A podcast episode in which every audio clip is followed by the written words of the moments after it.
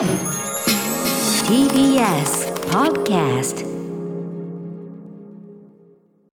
時刻は6時30分になりました。4月いや4月5日水曜日。TBS ラジオキーステーションにお送りしているアフターシックスジャンクションパーソナリティの私ライムスター歌丸です。そしてはい水曜パートナー TBS アナウンサーの日々真央子ですここからはカルチャー界の気になる人物動きを紹介します。カルチャートークのコーナーです。今夜のゲストは書店の音楽書コーナーを盛り上げるために今年スタートした音楽本大賞の選考委員で音楽ライターの本日はリモートご出演、えー、小室孝之さんそして実行委員でアルテスパブリッシング代表の鈴木茂さんお招きしております。まずは小室さん、えー、いつもお世話になってます。こんばんは。こんばんは。はい、よろしくお願いします。はい、こんばんもよろしくお願いいたします。アフターシックスジャンクションパーカーはじめ、グッズで部屋も固めていただいてありがとうございます。ありがとうございます。お似合いです。えー、まずは小室さんのご紹介、日比さんからお願いします。はい。小室さんは1986年生まれの音楽ライターでいらっしゃいます。東京音楽大学及び同大学院で作曲や音楽学を専攻。現在はクラシック、ジャズ、映画音楽を中心に演奏会や CD の楽曲解説、アーティストのインタビュー取材など幅広く活躍されています、はい小室さん前回ご出演があの演技森コーネ特集2月にやったやつなんですけど、はい、まさに今日ね音楽本大賞の中に演技森コーネねこちらも、はい、ご紹介いただいた、えー、あの音を求めて森コーネ音楽映画人生を語る。これも入ってるというね、はい、ことでしたよね。とかあのなんかちょいちょい小室さんにいろいろ教わったようなことがあこの本でこうこう書かれてるなみたいななんかちょっと、はいはい、ミュージカル詩とか、はい、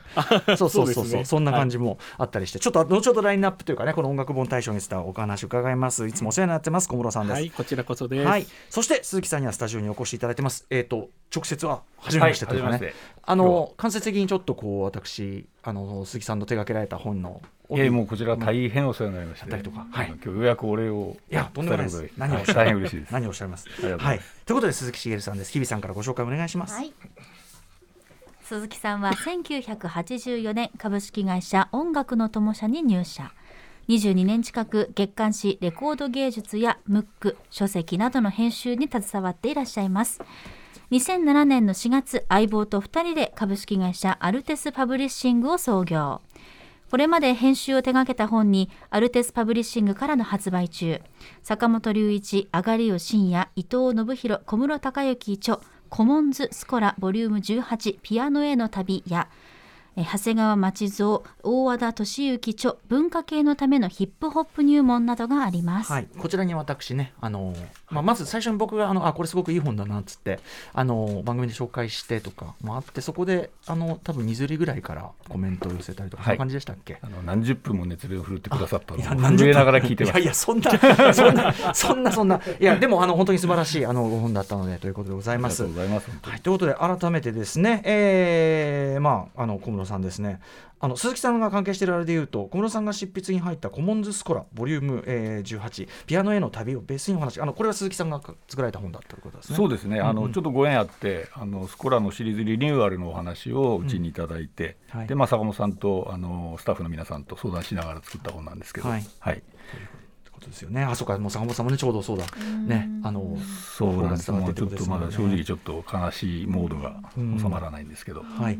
ということで、えーまあ、今夜はそんな鈴木さん実行委員を務めてい、えー、らっしゃる音楽本大賞についてのお話なんですけど、えーと、ちょっとこの音楽本というか音楽ジャーナリズムの話としてちょっと時事ネタでさらにあの月刊誌レコード芸術がですね2023年7月号をもって休刊するというニュースが一昨日入ってきてあ今ねあの小室さんもお手に持ちお持ちでございますがちょっと小室さんもねあの寄稿されてるんですよね今月かな？今月はい、えーと、私は割とちょこちょこあのいろいろ書かせていただいております。はい、うん、えーとレコード芸芸術、まあ、私は正直ちょっとそのあんまり明るいというかあの定期的に読んだりするような雑誌ではないんですけどやはりあの音楽批評文化的に大きい存在だったということでしょうか？そうですよね。あの、まあ、クラシックに限った雑誌ですけどもこれだけちゃんとした原稿を毎月定期的に書ける媒体って本当に他にないので、うんうん、まあ、本当にちょっと業界の皆さんショックを受けているという状態ですね、はい、これ例えばウェブに何か移行するとかそういうんでもないんですね。ねそういう話もないみたいですね。あのせめて格言館とか機械にするとかね。うんうん、はい、すみません。ちょっと前から実は Kindle でこう売ったりとかですね、うん、あるいはその Amazon Unlimited で読めるとかっていうこととかは、えー、何年か前からかな、うん、にはなってたんですけど、ってことなんですね。はい。でもこれって、あのまあ、このレコード技術もそうだし、全体多分映画でも何でもいいんですけど、そういうなんか批評的シーンみたいなものが、こう中心みたいなのがあんまなくて、まあみんなウェブとかでいろんな、その優れた人があちこちで開けたりはしてるけど、ね、なんかそういうこうポータルな場所っていうか、はいはいはい、そういうのがあんまないっていうのは共通であるかなって気がしますね。だからなんかこうそういうのがあるといいのになみたいな、なんか共通でみんな思ってるなんか悩みなのかな。どこか引き継いでくれないかなと、はい思ってるんですけど。ねこれは小室さんにとってもやっぱそうですか？そうですね。あの、私なんかもまだこの雑誌の中では正直かなり若造なわけですよね。うんうん、もちろん20代のあの書き手の方とかいらっしゃいますけど、うん、でもやっぱり特にクラシックとかで、こう、あとほら批評が出るのとかって大手の新聞とかじゃないですか。うんうん、でも新聞とかってやっぱり書ける人って相当限られた人なんですよね。うんうんうん、それに対してこのレコード芸術って特に後ろの方に海外海外版レビューって要するに輸入版ですよね、ええ、それのレビューのページが結構何ページにもわたってあるんですけど、はい、そこなんかは本当に20代、30代の若い書き手の批評家デビューの場にもなってたんですよね。うんうんうん、だから本当にそういう書き手に、まずはやらしてみて、うん、で、よかったらその人の得意のジャンルの中記事を書かせてみてっていう意味で、うん、本当にクラシック音楽の評論家にこう、巣立っていく、こう、道筋をですね、うん、あの、こう、経験させてもらえるような雑誌なので、これがなくなると、じゃあ本当今後出てくる若い人っていうのは、もうウェブとかでね、勝手にやっていくしかないのかなって考えると、うん、ね、うんどうしたらいいんだろうっていうふうに考えちゃいますね。なんかね、散発的にそういうのがなっちゃって、例えばその目に触れる人のところに届かなきづらくなっちゃったりとかね、うん、そういうのもあるしね。はいまあちょっとこれはでも本当にレコード芸術のがすごい惜しまれる件もそうだしあのなんていうかな批評空間全体に言える本当話かなという気もしますね。はいということで、えー、お知らせなんてまさにでもそういう状況に対してちょっと一石を投じる動きとも言えるのかなと思います。えー、音楽本大賞、えー、一体どんな賞なのかについて鈴木さんそして小室さんにお話伺っていきたいと思います。お二人よろしくお願いします。はいよろしくお願いします。はいお願いします。ここからはカルチャートークです。今夜のゲストは音楽本大賞の選考委員で音楽ライターの小室孝之さんそして実行委員でアルテスパブリッシング代表の鈴木茂さんです。お二人とも改めましてよろしくお願いします。はいよろしくお願いします。お願いします。はいということで早速ですがああのちなみに小室さんにお話を伺ってですねあの私ごときですが賛同人ということでこの試みの。いやいやいや、はい、あの名を連ねさせていただいております、えー、えー、とんでもないです、えー、音楽本大賞ということですが一体どういう賞なんでしょうか？これはじゃあどちらに行けばいいんでしょう？はい、私から、はい、はいもともとですね、えー、いろんな出版界の賞を見てて日本翻訳大賞とか、うん、あと作家本大賞ってご存知ですか？作家本大賞、はい。うんうん、それからあの、まあ、音楽じゃないんですけど、えっと、アジカンのゴッチさんが、はい。えー、アップルビネガーミュージックアワード。この番組の特集しました、はい。はいそれまあ手弁当でこう運営してる、うん、まあ、その前に本屋大賞って大きなのがあります。けど、うんうん、ああいうの見てて、まあ、楽しそうだなっていうのは正直思ってたっていうのが一つと、はい、それからまああの書店で音楽雑誌は見ても、うん、なかなかその音楽書のコーナーには行かない。行ってもらえない。なるほど。ですけど場所が移るとすごくたくさん売れるみたいなのが割とよくある、それからその本で取り上げてるテーマとか音楽とかミュージシャンとかにはい、に必ずしも好きじゃなくても、すごく読んで得るもののある本ってたくさんあるのになと、もっと広い人層の人たちに読んでもらいたいなっていう、うんうん、ずっとあったんですね。はい、はい。それとまでなかなかそういう感じでその出版業界っていうことで考えるとあまり日が当たってないとちょっとひがみかもしれませんけども、うん、えー、思いがありまして、うん、ですからその、まあ、書店の点とまあ盛り上げたいっていうまあこともありますし、うん、あとその書き手の方にやっぱりモチベーションというか、なんか背中を押すみたいな形で日を当てたいとい。う思いと、まあ、そういうことでまあ考えたんですけどね。あのー、映画本はね多分記念順の映画本のあれが多分一番あ、はい、一番目立つやつなんで、えー、でやっぱり僕もその映画本出した時にあの時森田吉光映画出した時は一度あそこでちょっと今年狙うかみたいな、はいはい、そしたらもうちょっとものすごい大島渚本が出ちゃってあこれは これはみたいになっちゃって。でもやっぱりそういうなんていうのあそこ目指すぞみたいな。そうですね。あるとやっぱり盛り上がりますもんね、えー、やっぱね。モチベーション高まりますよね、でこれまでのやっぱサントリー学芸賞とか吉田秀和賞とかちょっとやっぱり固めのものがどうしても対象になってたので、例えばヒップホップの本なんてなかなかその表、そういう対象になってなかったんですよね。まあじゃあ本当にじゃあその音楽本っていうけど対象はポップミュージックからクラシックからジャズから、はい、もう何でもありで。何でもあるという、はい、あとは評伝もありなら評論もありし、もう分析本もありし、はい、ガイドブックもあり翻訳もありと、うんうん。はい、でえっ、ー、と賞しかも賞金も。えもうそれは最初から決めてまして賞金は賞金必要だろうっていう、うんうん、賞金はすごいですよなかなか、はい、うん、あの一応今あの対象にまあ、10万円というのをどんどんと、用意し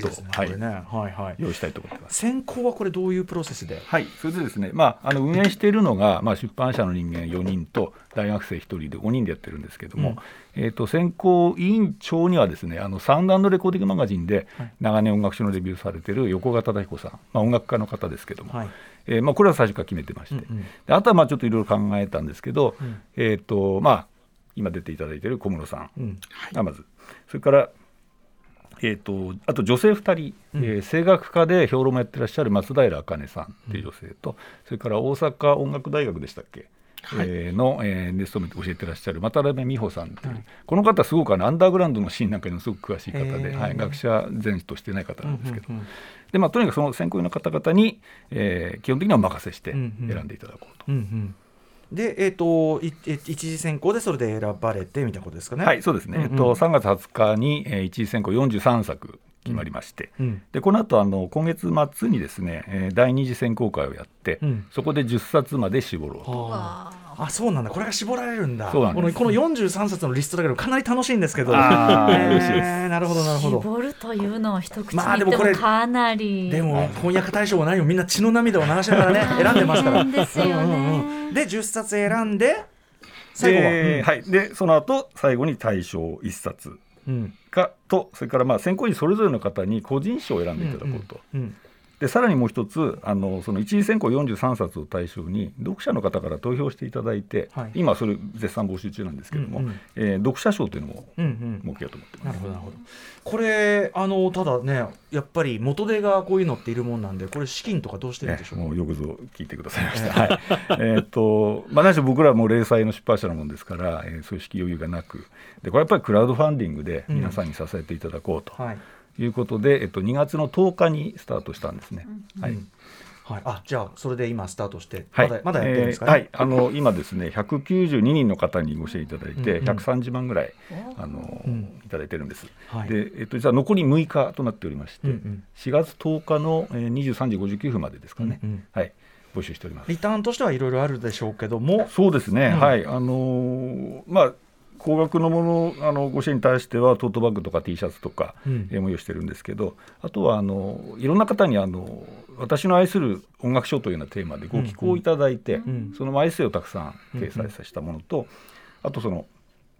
えー、そもそもの一次選考の前の、うん、えー、全点ですね、うん、去年刊行した音楽賞全部、はい、400冊近いと思うんですけどそのリストとかその全点あごめんなさい400、はい、あ全点ですね、はい、そう全点えっと、それを掲載した、えっと、冊子を作って、はい。でまあ、紙と PDF でそれもプレゼントしようと、はい、なるほどなるほど。ということでえちなみにですねあのそのクラウドファンディングホームページに先ほどの一時通貨通貨の43冊載っておりますがご覧になった方お分かりの通り結構この番組ゆかりのというか、あの取り上げたような本も結構関わっておりますしあとまあ私も個人的に読んで、まあ、例えばヒップホップ系のやつとか結構読んでたりするんですけど、あのー、でねちょっとここからは素朴な疑問シリーズというか。とはいえですよ鈴木さん、まあ、小室さん両方に伺いたいは。いはい、あのなんなんでだろう。音楽本ってそれぞれのその皆さんのこう得意とするっていうかな専門ジャンルみたいなものが、ある意味映画とか他のあれ以上にこう専門家がすごく激しい気がして、だからその。ヒップホップの人はクラシックの本のことはやっぱり学理のこと言われてもよく分かんないし、はい、その逆もしんなりっていうか、うん、なんかその持ち分が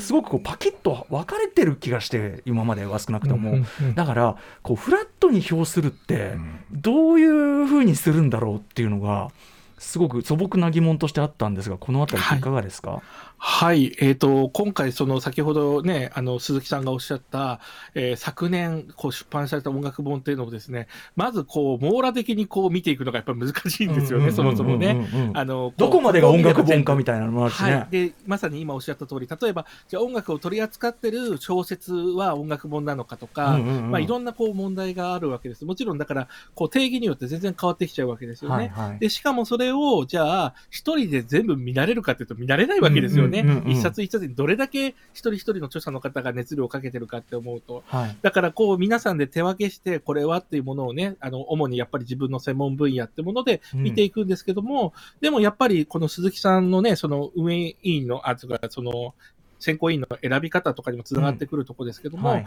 じゃあ、例えば小室はですね、クラシックが専門だから、クラシックの中から選んでくださいとは言わないわけですよね。はい、あくまでも選考委員の中で、あのそのリストの中で、えー、いいと思うものをただただ上げてくださいって言ってくださったので、うん、私なんかは本当に一応クラシックを専門としてますけども、うんうん、まさにこのね、アトロクとかで出会ったような本とかも、はい、こう候補にですね、もう手元に買ってありますので、うんうんうん、こう見ながらですね、あの、一次選考作、本当に涙を飲みながらですね、削っていったという感じでございます。あの、僕も実はそのリスト見ながら、今日お二人お越しいただくのでまだ読んでないやつであこれ面白そうだなみたいな、全然自分のフィールドじゃなくても、例えばあの、えっと、つこの神曲のツボ、はい、恋の構造分析ってこれ入ってます。はい、えっ、とつ坪口正正康さん、はい、えっ、とこれなんか結構学理本だから僕正直全部理解できてるわけじゃないんですけど、うんうん、それこそタイムリーなところで言うとあの YMO のビハインドザマスクとか、トンプがどういう構造でこういうかっこいい感じになってるかとか、その中に浮かび上がる。それこそ坂本龍一さんの曲作りの癖とか、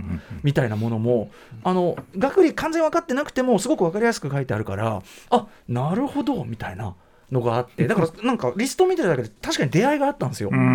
だからなんかそういうこう効果はありますよね。それは本当にあると思います、うん、はい、僕らも知らない本が結構あったりしたので、うんうんうん、はい、びっくりしたんですけど、はい、うん、鈴木さん的にそのどうでしょう？そのフィールドなんていうかな、うん、こうフラットに見る難しさと面白さというとこ。はい。あのさっきおっしゃったようにその映画って例えば年間300本400本見るって可能じゃないですか、うんうんうん、でも音楽書を400冊読むって不可能ですよね、うんうんうんうん、だからそこのその網羅性というかもう最初からちょっと実は諦めてるところもありまして、ですからまあ正直何が選ばれるかはある程度選考委員の方々次第というふうにちょっと最初からそういうふうに考えてました。はい。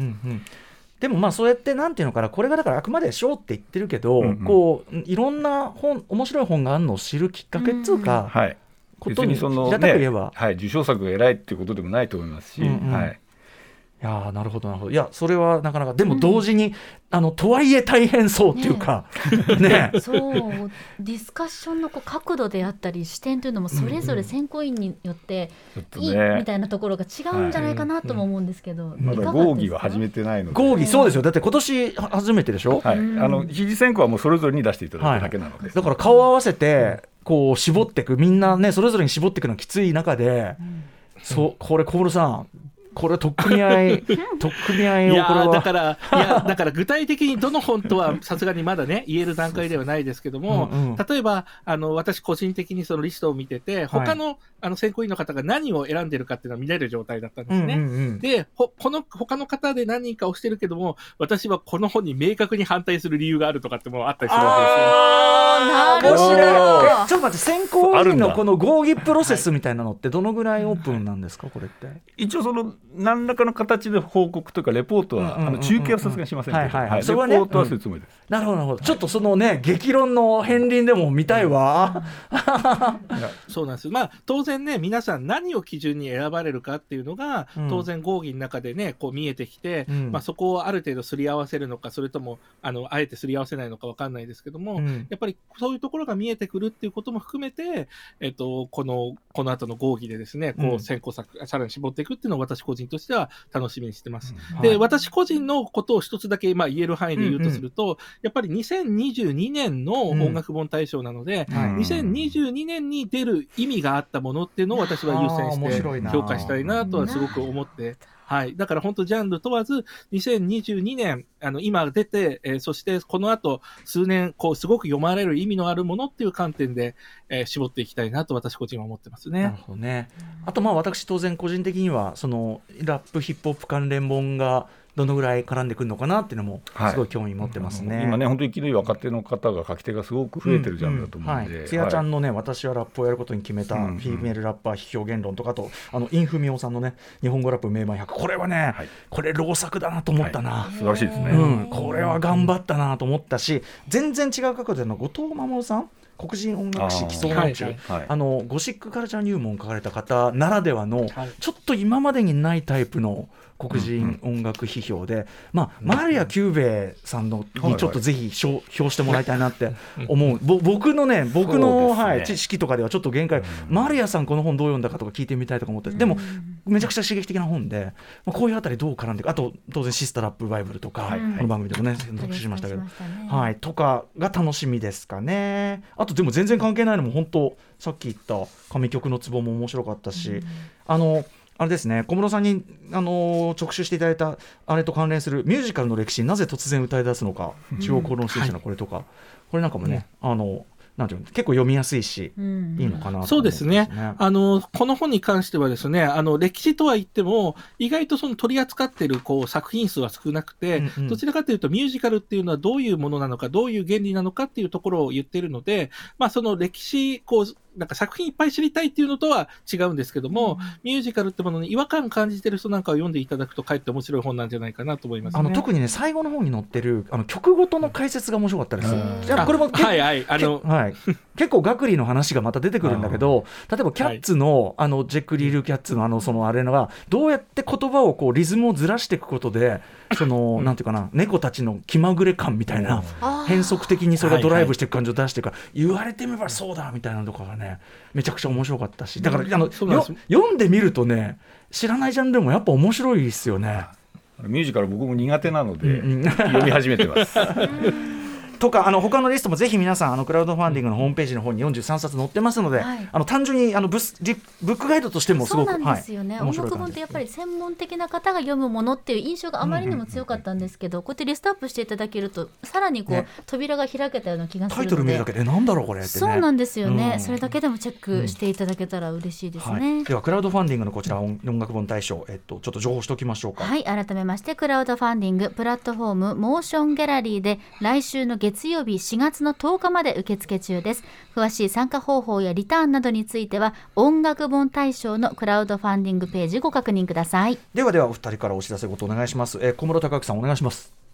はい、もう今日に関してはとにかくですね、この音楽本大賞、まあ、クラウドファンディングにね、ちょっと金銭的に余裕がなくて協力できないという方でも、先ほどご紹介した読者賞はですね、うん、どなたでもまあ、あの言ってしまうと G メールのアカウントさえあればですね、うんうん、投票ができますので、うんうん、ぜひあのどなたでも1票あの気になるものにですね投票していただければと思います。うん。はい、何かしら参加してくださいと、えー、鈴木さんもぜひ、はい、あの第1回目おかげさまで無事開催できそうなんですけども2年3年と続けていくためにさらにご支援をお願いしたいというのと、うん、それからまあ書店の皆さんにですねあの、はい、ぜひこれをまあきっかけでいいので、うん、なんかその店頭で、えー、フェア展開なんかを考えていただけたら嬉しいなと、音楽本大賞フェアいいじゃないですか、はい、ぜひ、はい、ぜひぜひ全国で、はいやっていただければと思います。はい、ということで、えー、今夜のゲストは音楽本大賞の選考委員で音楽ライターの小室孝之さんそして実行委員でアルテスパブリッシング代表の代表の鈴木茂さんお話を伺いました。小室さん鈴木さんありがとうございました。ありがとうございました。楽しみにしております。ありがとうございました。ありがとうございました。え After Six Junction